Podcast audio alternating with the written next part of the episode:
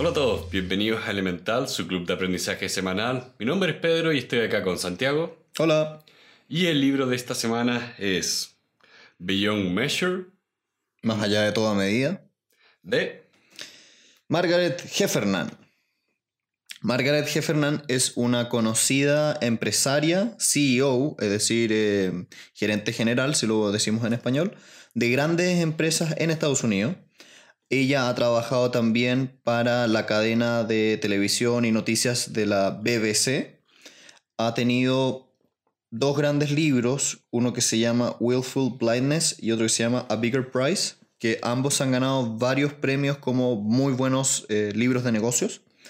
Es también conocida porque tiene una muy buena charla TED y en concreto este libro es una versión extendida de su charla TED que trata sobre distintos temas.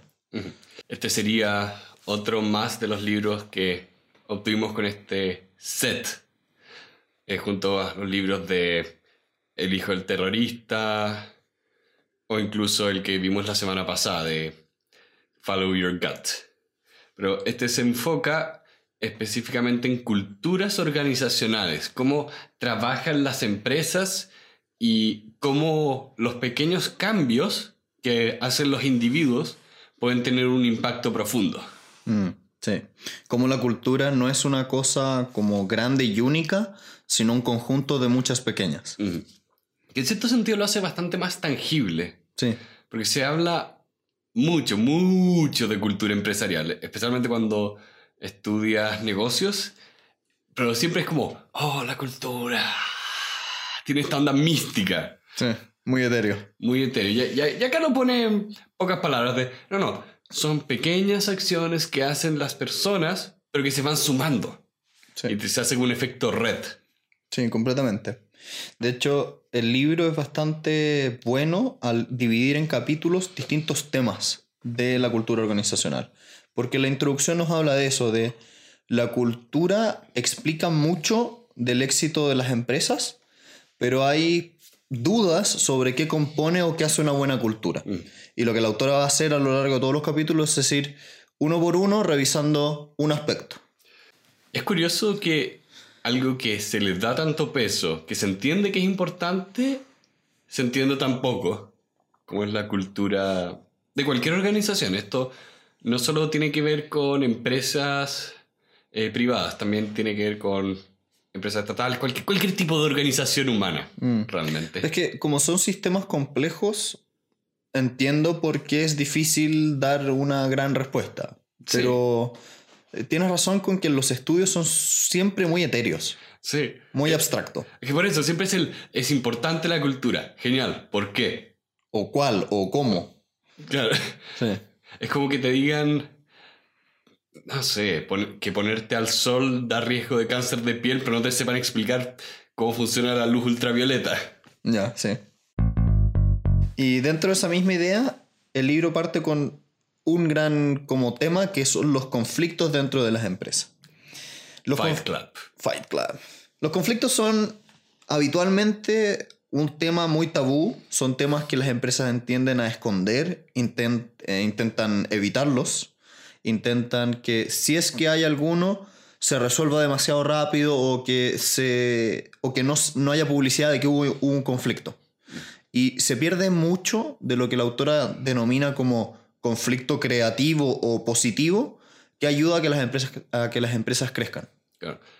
Piénselo un poco como eh, en el sistema solar tenemos que la Tierra está en la distancia perfecta del Sol, ni muy cerca ni muy lejos. Pasa un poco lo mismo con los conflictos. Hay un punto donde los conflictos explotan, hay puntos donde los conflictos no se toman y están... O sea, los conflictos no se reconocen y existen de manera perpetua, y acá lo que la autora propone es, ok, aceptemos que hay conflictos y empecemos a abordarlos, porque ahí podemos empezar a efectivamente crear esta cultura a la que ella se refiere. Sí.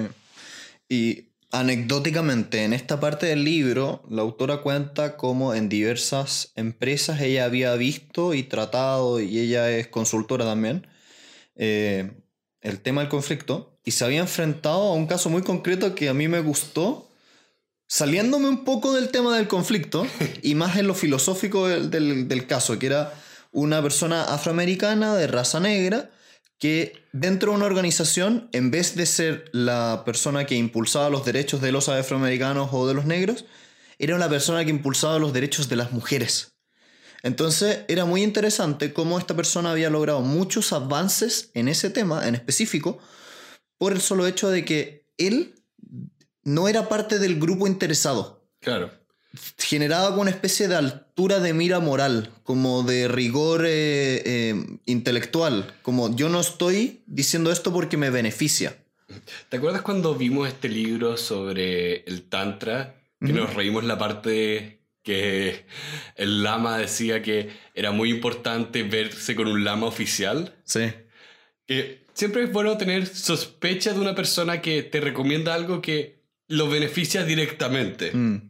Entonces acá se saltan esa trampa psicológica porque él podía decir, no, no, esto es lo que hay que hacer, esto es lo correcto y tú puedes confiar en mí de manera implícita. Sí, porque objetivamente esto no me beneficia. Claro. Entonces, me encantaría ver eso en el discurso público de hoy en Chile. En Chile, contextualizando para las que nos ven de otros lados de, de, de Latinoamérica o en España, que también hay, tenemos varios auditores allá, han habido muchos conflictos sociales respecto de diversos temas y el tema que la está llevando hoy en día es el feminismo. Y me encantaría ver a hombres defendiendo el feminismo de una manera sana de una manera intelectualmente abordable, de una manera eh, eh, correcta. Entonces, en cierto sentido, me encantó esto porque era como una forma de decirte, sí, uno puede defender causas que no son tuyas y aún así generar un gran impacto. Bueno, y una de las cosas que de hecho analizaba acá la autora era un poco eso, de que si traes a alguien externo a un problema, obligas a esa persona a tener que empatizar. Mm, Tiene que hacer el ejercicio de ponerse en la posición de otro. Porque no me dio la impresión de que cuando ella daba el ejemplo de que, oh, vino esta persona externa al grupo y ayudó al grupo, estaba siendo eh, paternalista con esas personas. Me dio la impresión de que lo que lograron fue lo que proponía un poco más adelante, que era un ejercicio de empatía que tenía este beneficio extra de el respeto y autoría informal. sí, sí. Y el conflicto tiene muchas variantes, tiene muchas aristas, tiene muchos colores. Por ejemplo, el tema de la homogeneidad dentro de una empresa tiende a evitar los conflictos, es decir, que las personas tengan más o menos los mismos gustos, los mismos pensamientos, evita el conflicto, pero al mismo tiempo pierdes la creatividad que proviene de tener visiones divergentes. Que es lo que propone la autora. Te dice, es sano para una empresa y una cultura empresarial tener un cierto grado de conflicto constructivo. Yo creo que se pierde mucho en todo el discurso como de pro-diversidad, Ujú. que no es, no es solo como un bien social o un bien a la persona que es discriminada, tiene efectos positivos grandes. Hemos Mm. visto que eh, los equipos diversos tienen mayores perspectivas. eh, hay toda una teoría, hay un modelo de resolución de problemas que descubría que un equipo diverso realmente te permite encontrar soluciones que no habías pensado. Porque si tienes un equipo homogéneo, ¿qué ocurre? Van a encontrar el problema y van a tratar de solucionarlo maximizando la eficiencia. Eso sería como la punta de una montaña. Un equipo diverso te permite saltar a una montaña más grande. Ya. Eh, y eso es muy, muy importante. Lo mismo pasa si es que dentro de una cultura organizacional hay mucho miedo. Ya, un problema es que todos seamos iguales, pero también otro problema es que las personas que sean distintas tengan miedo a hablar, tengan miedo a dar su opinión, a proponer alternativas. Sobre todo la autora hablaba mucho de qué pasa cuando el jefe de la organización no es muy receptivo a las críticas o ideas distintas o visiones de los inferiores. Ti- Tiene este silencio tóxico. Sí, sí, completamente.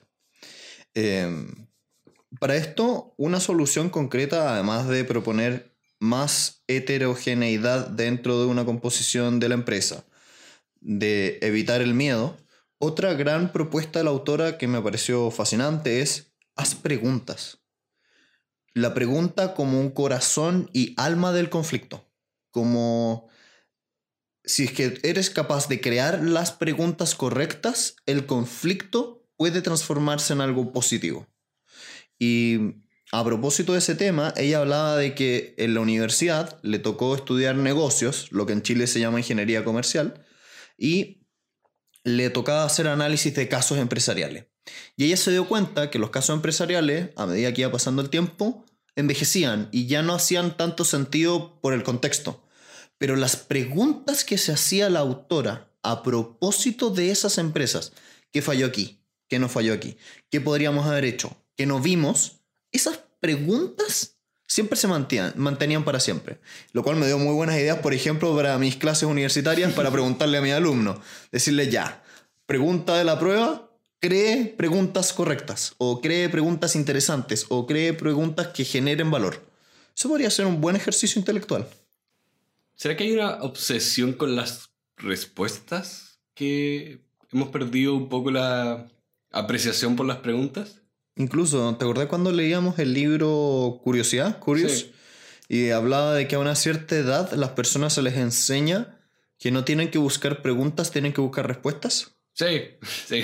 Yo creo que por ahí va la cosa, como matar la creatividad, Sí, matar porque- la curiosidad. Porque incluso a veces la respuesta correcta a una pregunta es preguntar si es la pregunta correcta. Y eso a veces pasa mucho en discusiones cuando te dan una... eh, te presentan una pregunta... que- que- se me olvida el nombre de la falacia propiamente tal, pero ¿qué es lo que hace? Que te propone dos alternativas, como esas, esas fueran las dos únicas alternativas. Mm. Entonces, Una pregunta que supone dos tipos de respuestas únicas. Exacto. Ya. Y ahí lo que hay que hacer para ir más allá de ese conflicto es, ok, ¿cuál es la pregunta de fondo? ¿Cuál es el tema que nos está tocando? Mm. No necesariamente evadir la pregunta, sino que a veces es responderla pero yendo más allá. Sí.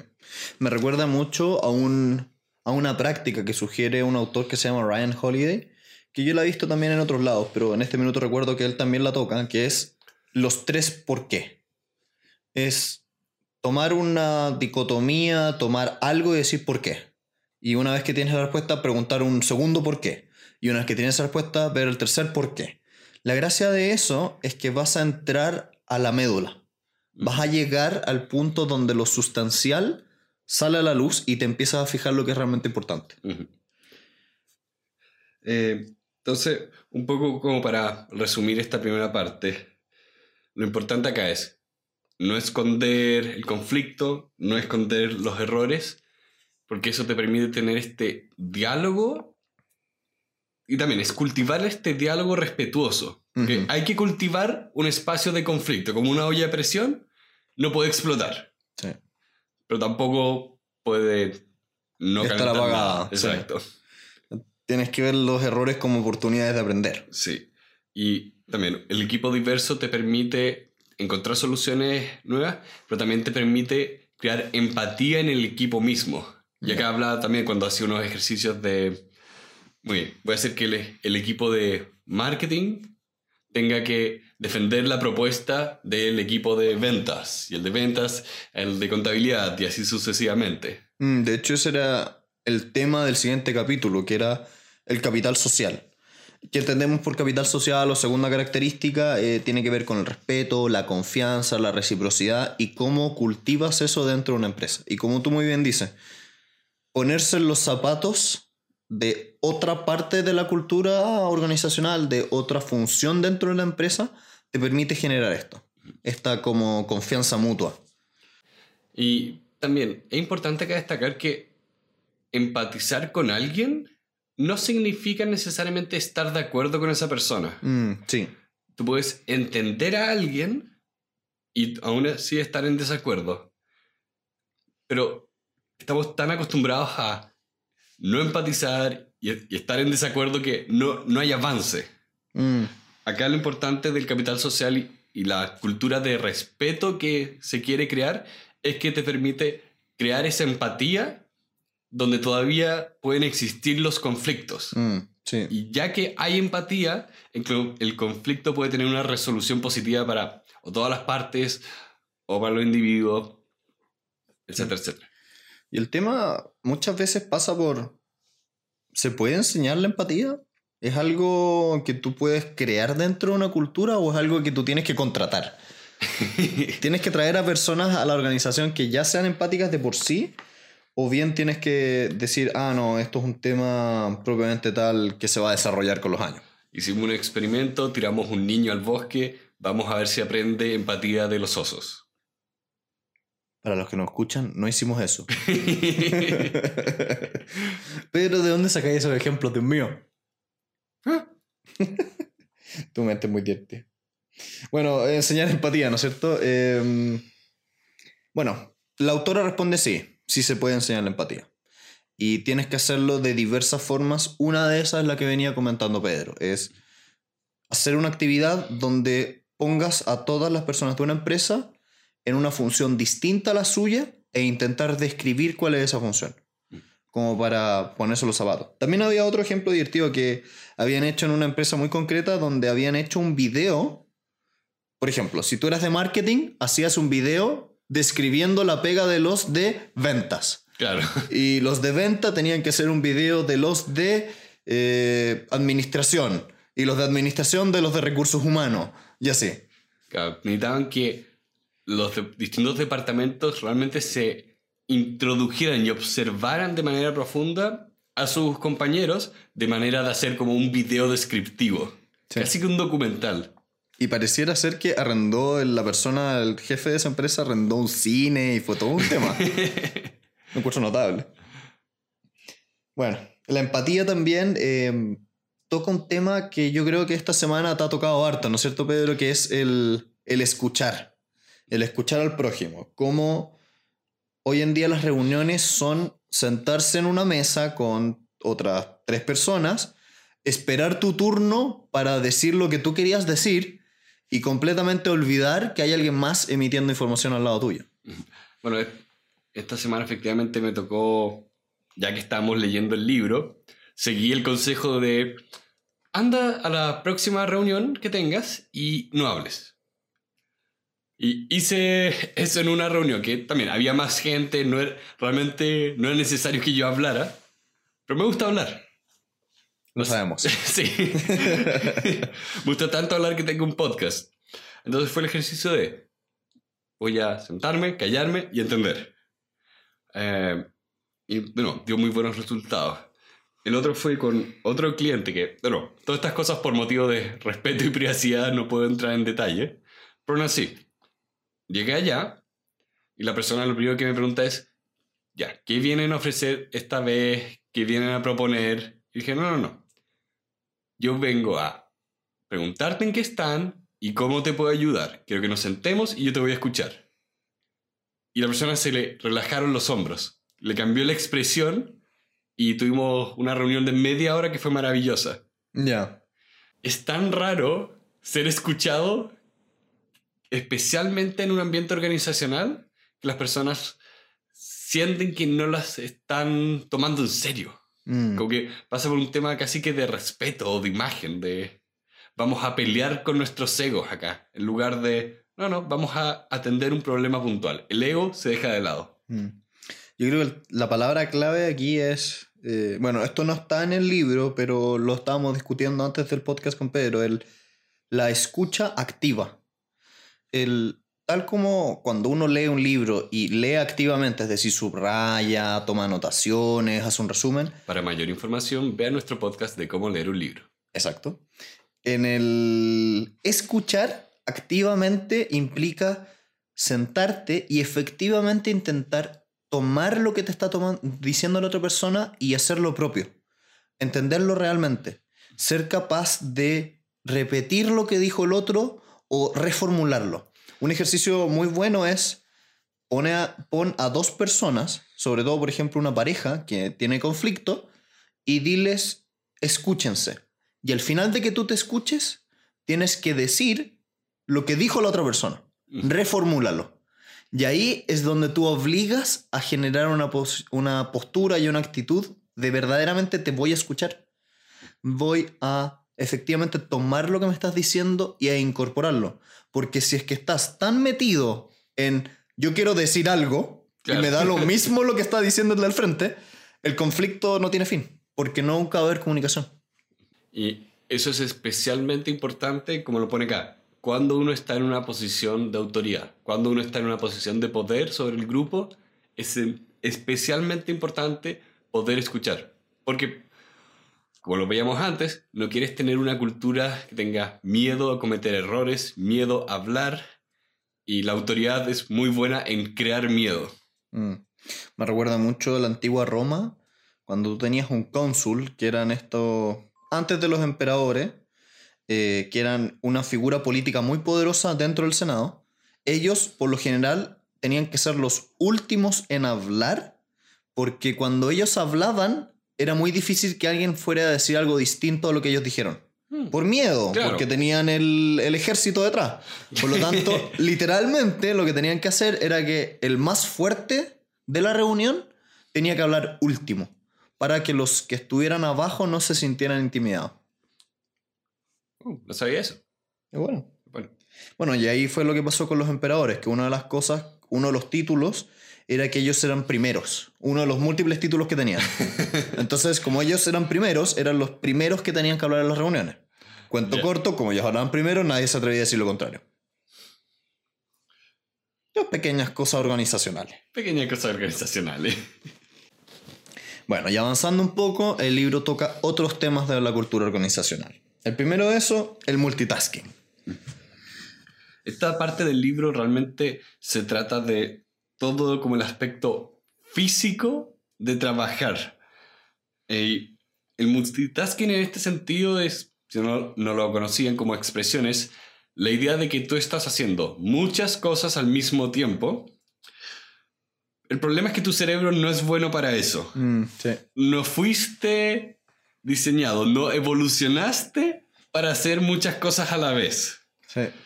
Y de, hay un, de hecho, hay un costo energético de cambiar de una tarea a otra.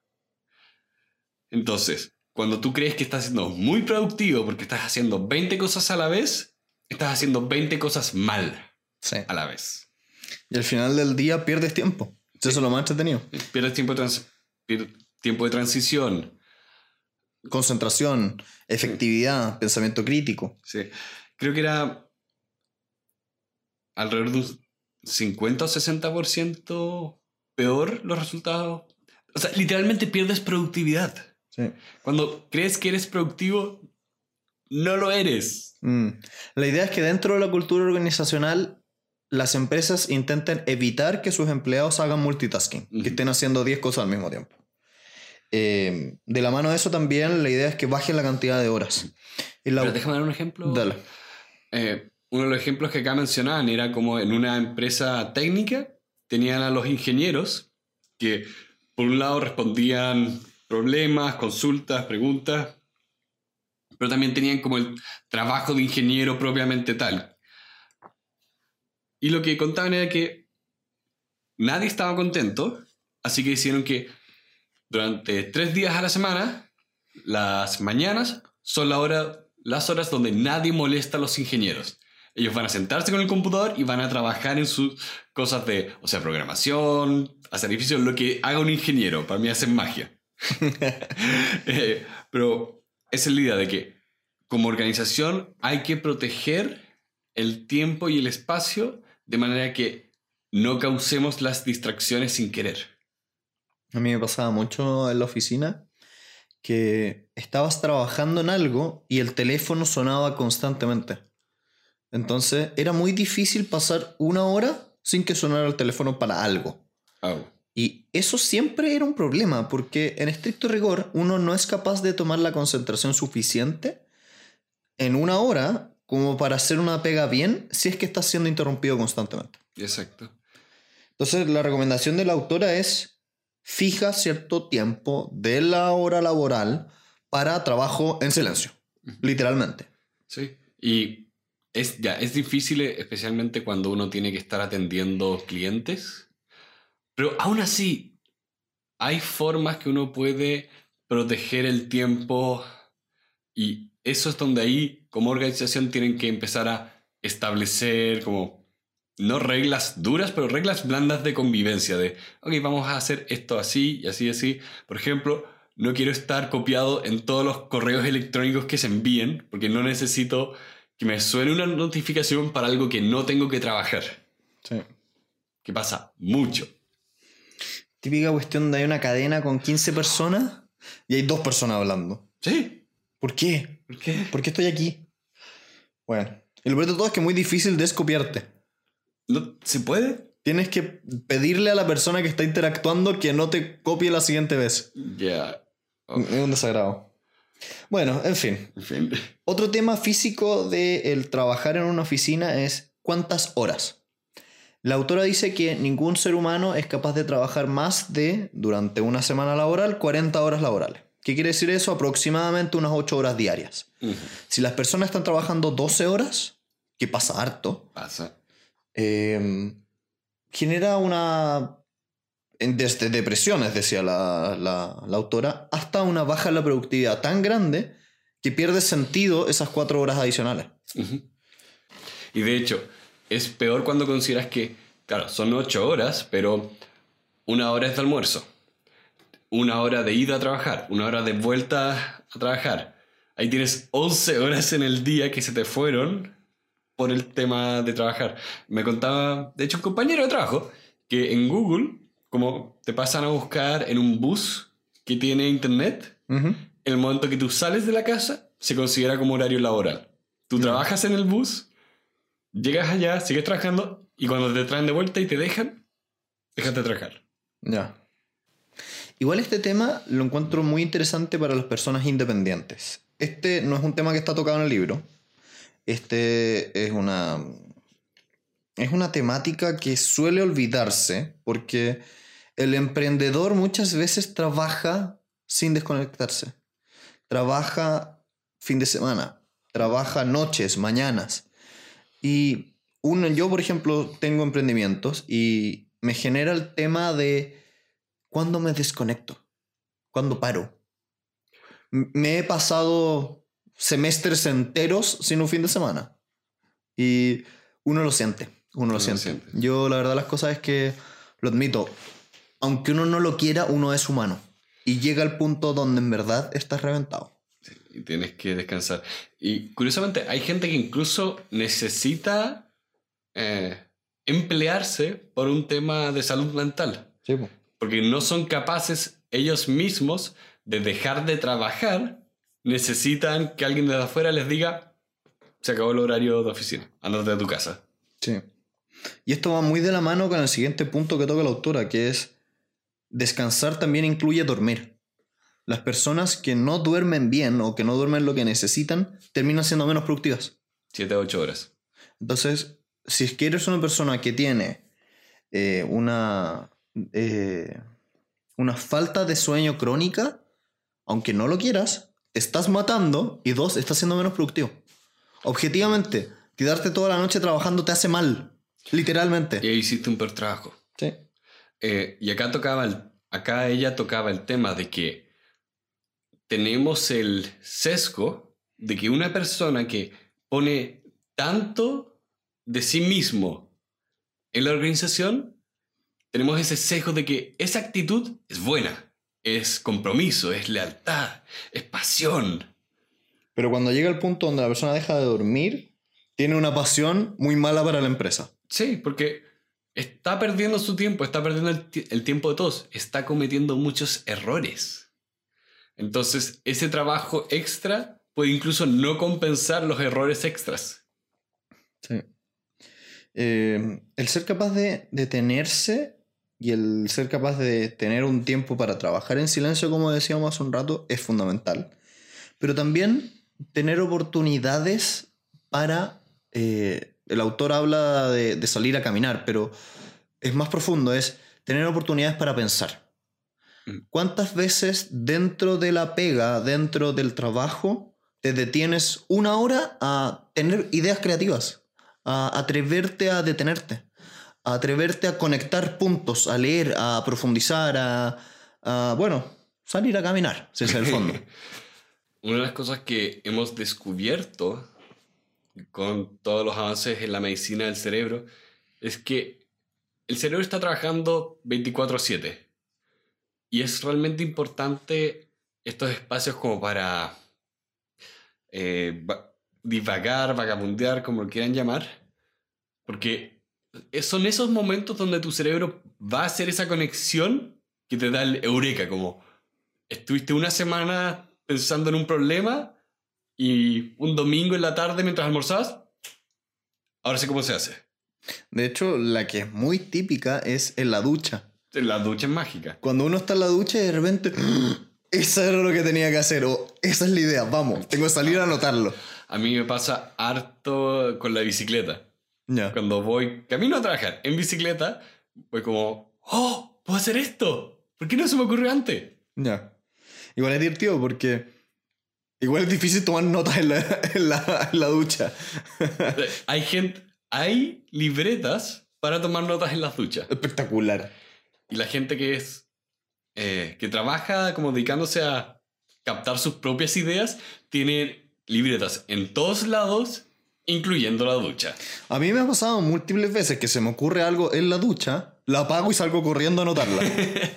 Lo bueno es que los celulares hoy en día son más o menos resistentes al agua y ya no es tan grave, pero... Como- o un reloj inteligente que puedes decir, a ver, se me acaba de ocurrir que puedo, no sé, Esta es la parte donde Pedro quería ser creativo y no se le ocurrió una idea. exacto. Bueno, en fin. Bueno, mi reloj en teoría puede ser eso. El problema es que igual todavía no le tengo tanta confianza, pero... pero bien, en fin. Ah, bien.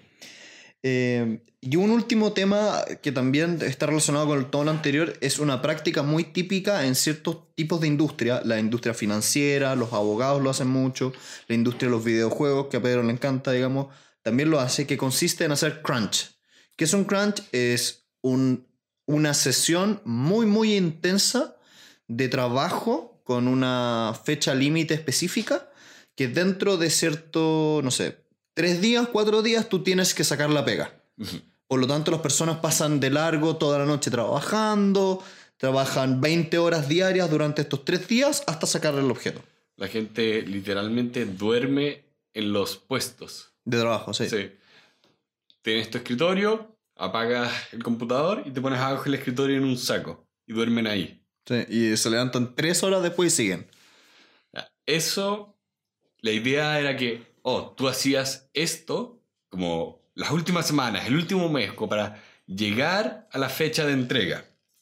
Y después tú tienes un periodo de desintoxicación, donde te vas a un sauna y te relajas y compensas el cansancio extra. De hecho, la idea era que se generara un sentimiento de camaradería, de nos estamos empujando unos con otros. De, de nuevo esa visión positiva de una mala actitud.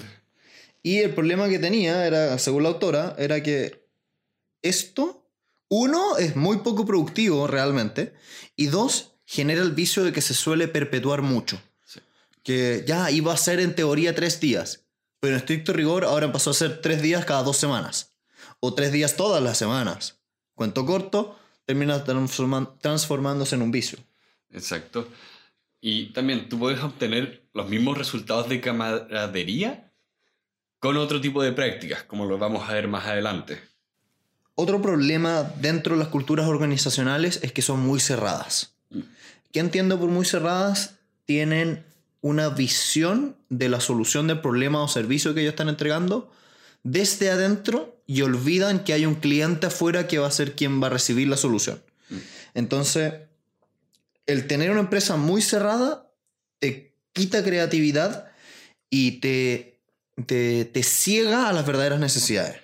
Acá daba el ejemplo de qué pasaba cuando hacía que incluso distintos departamentos trataran de resolver un problema. Y se da cuenta de que incluso dentro de la misma organización, la capacidad humana se estaba desperdiciando porque la gente no estaba hablando entre ellas, no se estaban compartiendo las ideas, eh, estaban tan cerrados a la idea de que, por poner un ejemplo simple, un eh, peluquero puede hacer un trabajo de un zapatero que se negaban a encontrar esos momentos de genialidad y soluciones extraordinarias. Em, Porque, de hecho, muchas de las grandes innovaciones se habla de que es cuando una persona conecta dos ideas que no estaban muy relacionadas y las relaciona. Y lo mismo ocurre acá cuando la gente tiene disciplinas muy distintas y las aplica a otro tipo de problema. Está el, clas- el clásico dicho de, mira, si tienes un martillo, todo te parece un clavo.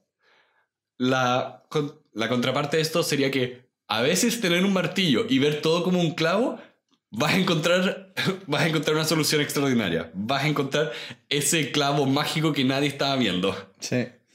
Y, y para eso y para generar estas cosas que tú estás diciendo de unir grupos, es importante de que las personas dentro de la organización sean capaces de salir al mundo real y enfrentarse a estas visiones distintas. El ir a preguntarle al cliente, ¿qué necesitas? El ir a mirar tal cosa, ¿qué está pasando?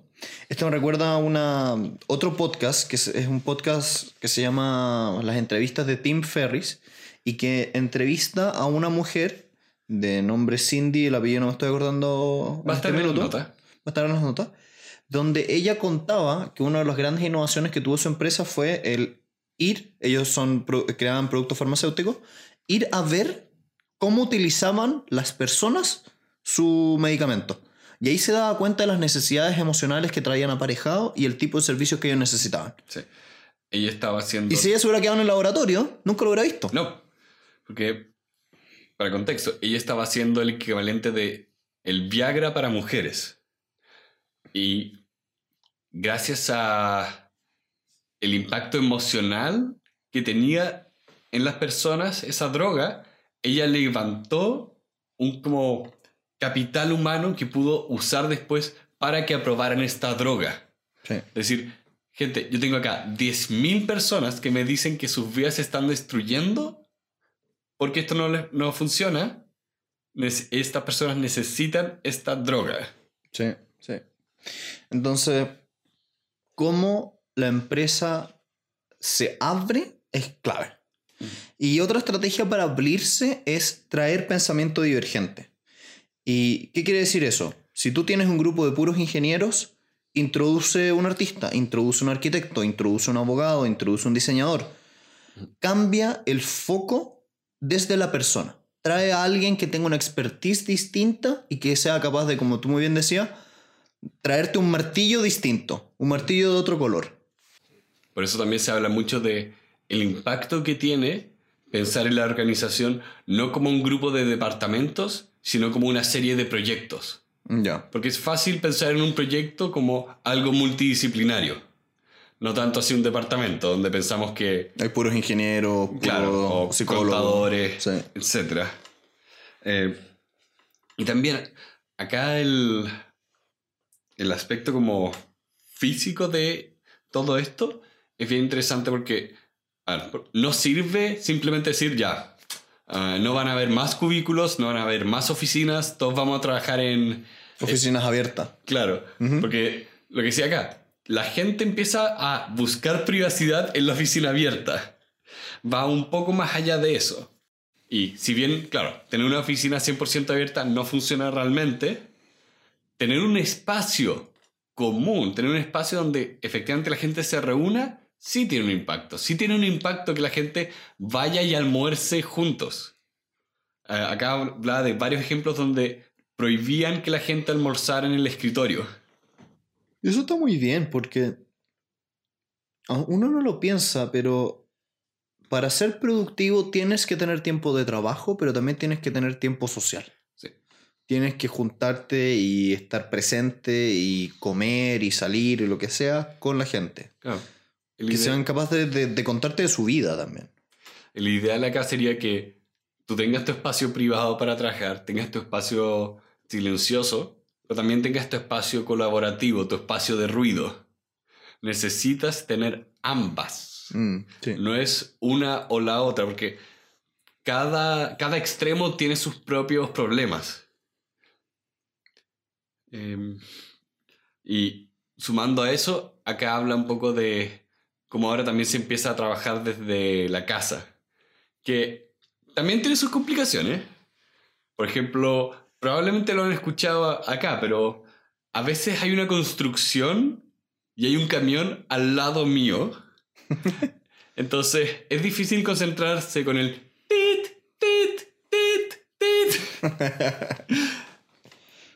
Sí, el trabajar desde el hogar tiene su lado bueno, que es que traes ideas desde otro lugar físico, pero tiene su lado malo donde las distracciones son mucho más grandes. Sí. La posibilidad de volver a tu pieza o acercarse a la televisión son muy, muy, muy grandes. Son muy grandes. Pero más allá de la idea de trabajar desde la casa propiamente tal, la idea de que puedas trabajar de manera remota, creo que esa es más potente. Sí. Porque si me dijeran que, ya, a partir de mañana, un día a la semana, tienes que no venir a la oficina, yo de todas formas saldría de mi casa, me iría a trabajar a un café, una biblioteca, algo para cambiar el espacio físico, pero estaría trabajando fuera de la oficina de todas formas. Sí. Y con eso cierra este capítulo la autora y nos introduce a un último tema, que es el tema del liderazgo. ¿Dónde están los líderes y cómo funcionan?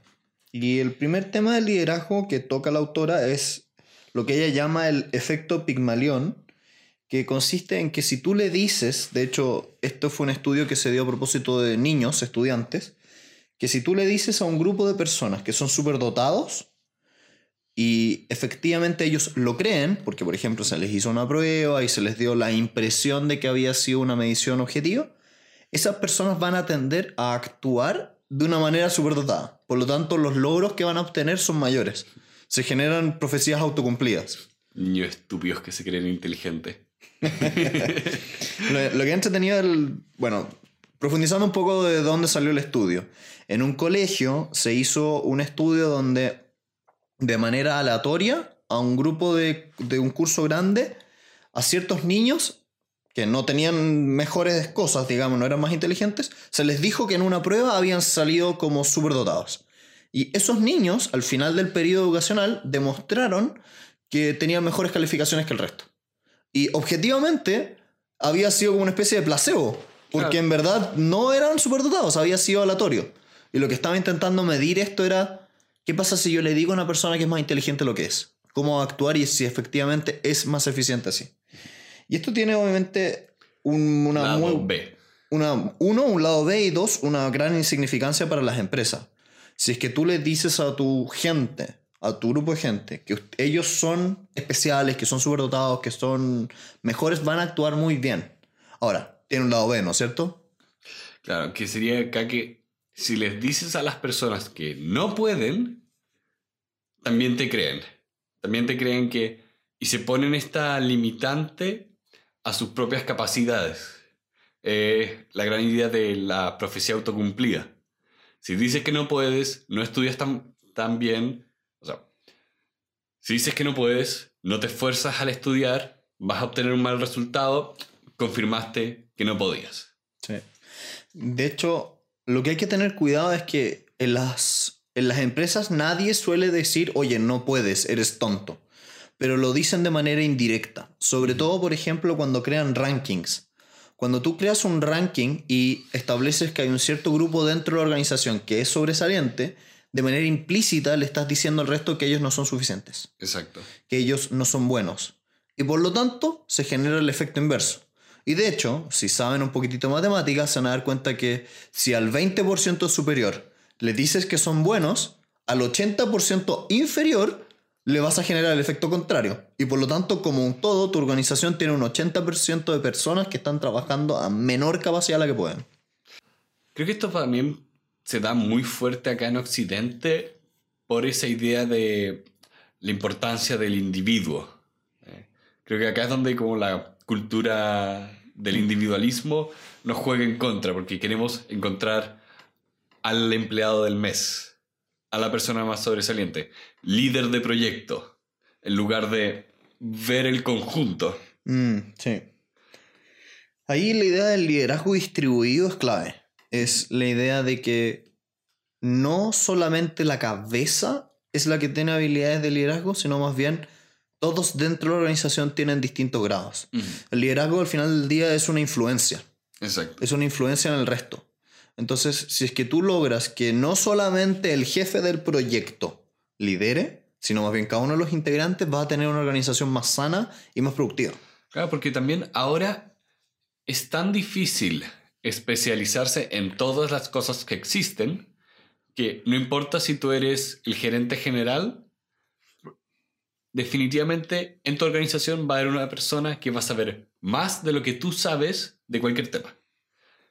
Y que esa persona tenga la confianza y la autoestima de poder hablar, poder sentirse experto en el tema y hablar con la autoridad de eso es fundamental. Porque significa que dejan de haber estos como espacios ciegos en la organización, donde hay un problema que no se puede, eh, no se puede solucionar porque nadie le está haciendo caso a la persona que tiene la solución. Mm. Ahí, ahí es importante recordar que todos tenemos que liderar desde donde uno esté.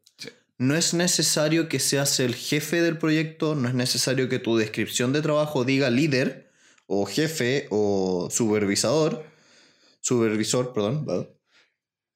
Desde donde estés, puedes crear ciertas innovaciones. Puedes atreverte a tener una opinión, puedes atreverte a crear algo. Porque de nuevo es profecía autocumplida. ¿Se acuerdan cuando vimos Predeciblemente Irracional? Que veíamos el caso que tomaban un grupo de estudiantes en Estados Unidos, pero que eran de ascendencia china. Y el experimento consistía en tomar este grupo, eh, que por cierto todas eran mujeres, y a un grupo les recordaron, los chinos son muy buenos en matemáticas. A la otra mitad del grupo les dijeron, recuerden que las mujeres no son tan buenas en matemáticas. ¡Pum! Instantáneamente, el grupo que les dijeron que tenían las aptitudes para ser buenas tuvo mejores resultados que el grupo que les dijeron que estaban destinadas a hacerlo mal. Mm. Sí, es increíble cómo las, eh, las expectativas propias definen mucho cuáles son tus resultados. Si tú crees que puedes, puedes. Si tú crees que no puedes, no puedes. acá hay un tema, bueno, bastante personal, que tú acá me, me contabas que estás tomando un magíster y volviste a tu práctica de no ver tus calificaciones, no ves tus notas. Ya, a ver, contextualicemos eso para que se entienda. En la universidad a mí me pasó que me fijé que el foco de atención de los estudiantes era la calificación o nota que se sacaban. Y yo dije, voy a intentar cambiar el foco de atención dentro de mi proceso de educación y dejar de preocuparme de la nota y preocuparme de aprender. Por lo tanto, dejé de mirar las calificaciones que me sacaba. Tú ni siquiera revisabas la prueba. No. Y sobre todo porque en Chile se da el vicio de que las pruebas que te entregan o las pruebas que uno rinde no suelen venir con feedback. Solamente vienen con un puntaje asociado. Entonces, verdaderamente no te aporta nada leerlo. es como, ya, qué lindo, sacó un 93%. ¿Por qué no saqué ese 7% restante? No lo sé. Es que a eso es lo que iba, porque incluso esa actitud parte desde arriba, parte de estoy en el 90% eh, de la calificación. Porque la, la idea contraria viene desde abajo, viene de necesito el puntaje extra para llegar a la nota mínima. No. Viene de la idea de, no, tengo que ver mi calificación, tengo que ver mi examen porque no estoy llegando a la nota mínima y tengo que convencer a la persona que me la dé. Sí. Da cuenta que más, más, allá, más allá del análisis del efecto que tenían las calificaciones, tú te predispusiste a pensar que te estaba yendo bien, a que no habían errores que pudieras revisar. O más allá que no los hubieran, Claro, en que yo iba siempre a estar estudiando para sacarme el 100%. exacto. Y que siempre iba a estar bajo el miedo de que efectivamente en las pruebas anteriores yo me hubiera sacado un 20% y necesitara el 100%. Por lo tanto, siempre estaba buscando sacarme el 100%. Claro, era como veíamos antes, quemar las naves. Sí, completamente. Dio buenos resultados al final. Sí. No sé si, lo no sé si se lo recomiendo a todo el mundo. Es un. Es una forma de ver curiosa la vida, pero bueno. De no hay modelos perfectos, varios son útiles. De hecho, respecto a esa misma frase, la autora concluye este texto completo, el libro completo, diciendo: Algunos de ustedes habrán dado cuenta que hice recomendaciones que muchas veces sonaban como contradictorias. Necesitas personas que descansen, pero al mismo tiempo necesitas personas concentradas en tiempos de silencio. Necesitas esto, necesitas lo otro. ¿Y por qué, por qué es esto? Y como tú acabas de decir, es porque las organizaciones no tienen una única solución. No tienen una sola fórmula secreta para tener la cultura organizacional perfecta.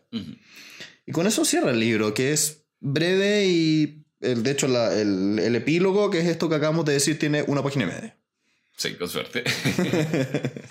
bueno, así son todos los libros TED. Y me gustan por eso, porque este es un estos son temas que necesitan masificarse más. Eh, tanto por que toda la gente tiene que informarse sobre temas de salud, como, por favor, que algún día la gente empiece a aplicar estas cosas y trabajemos menos de ocho horas. Sí.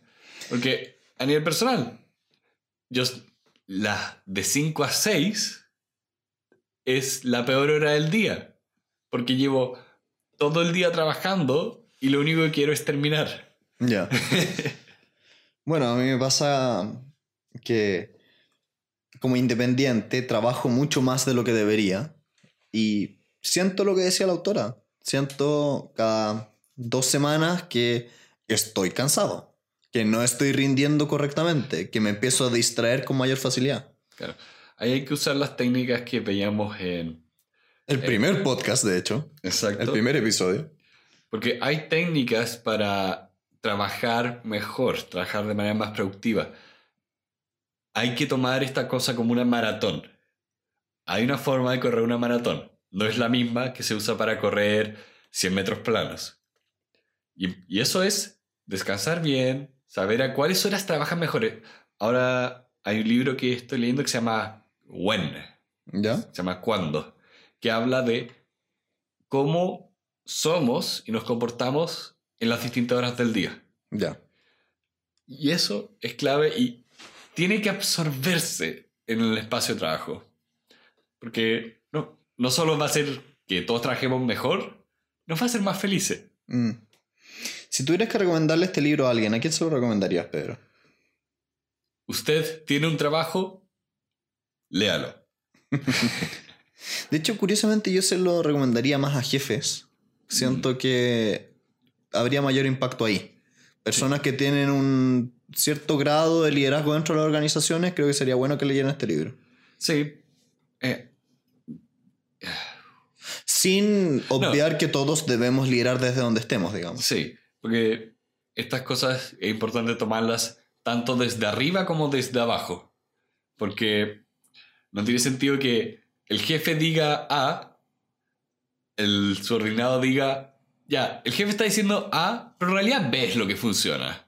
Ya. Y después el sub subordinado termina haciendo Z.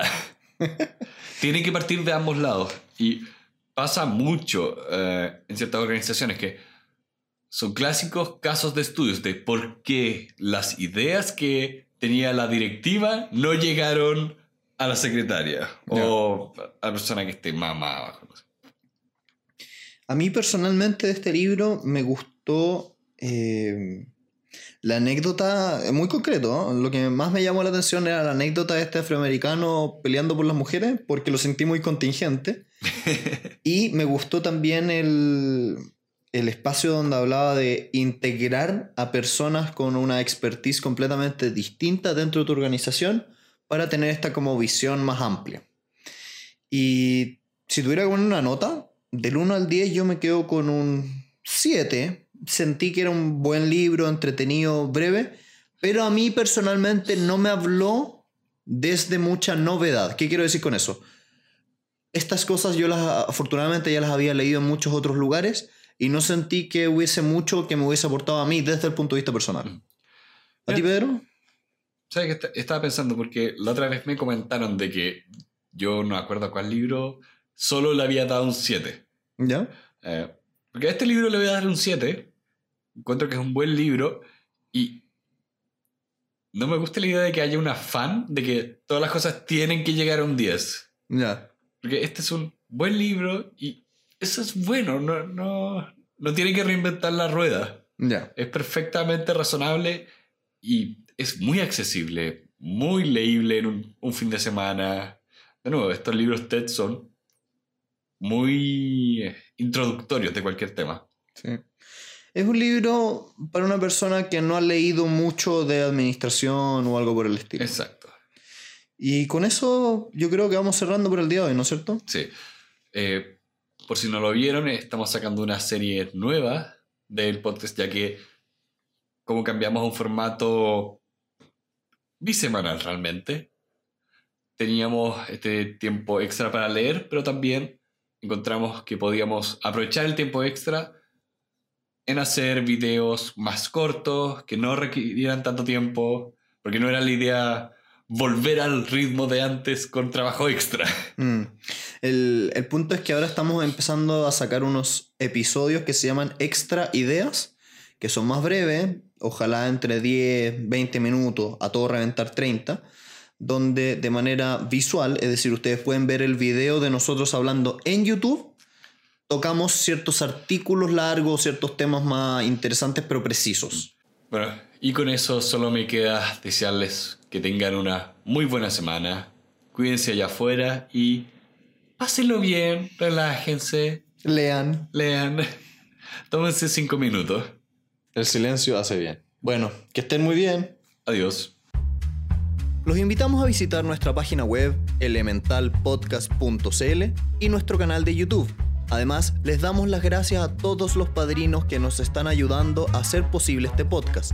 Pueden escucharnos en sus iPhone en la aplicación Apple Podcast o en su Android en la aplicación Stitcher.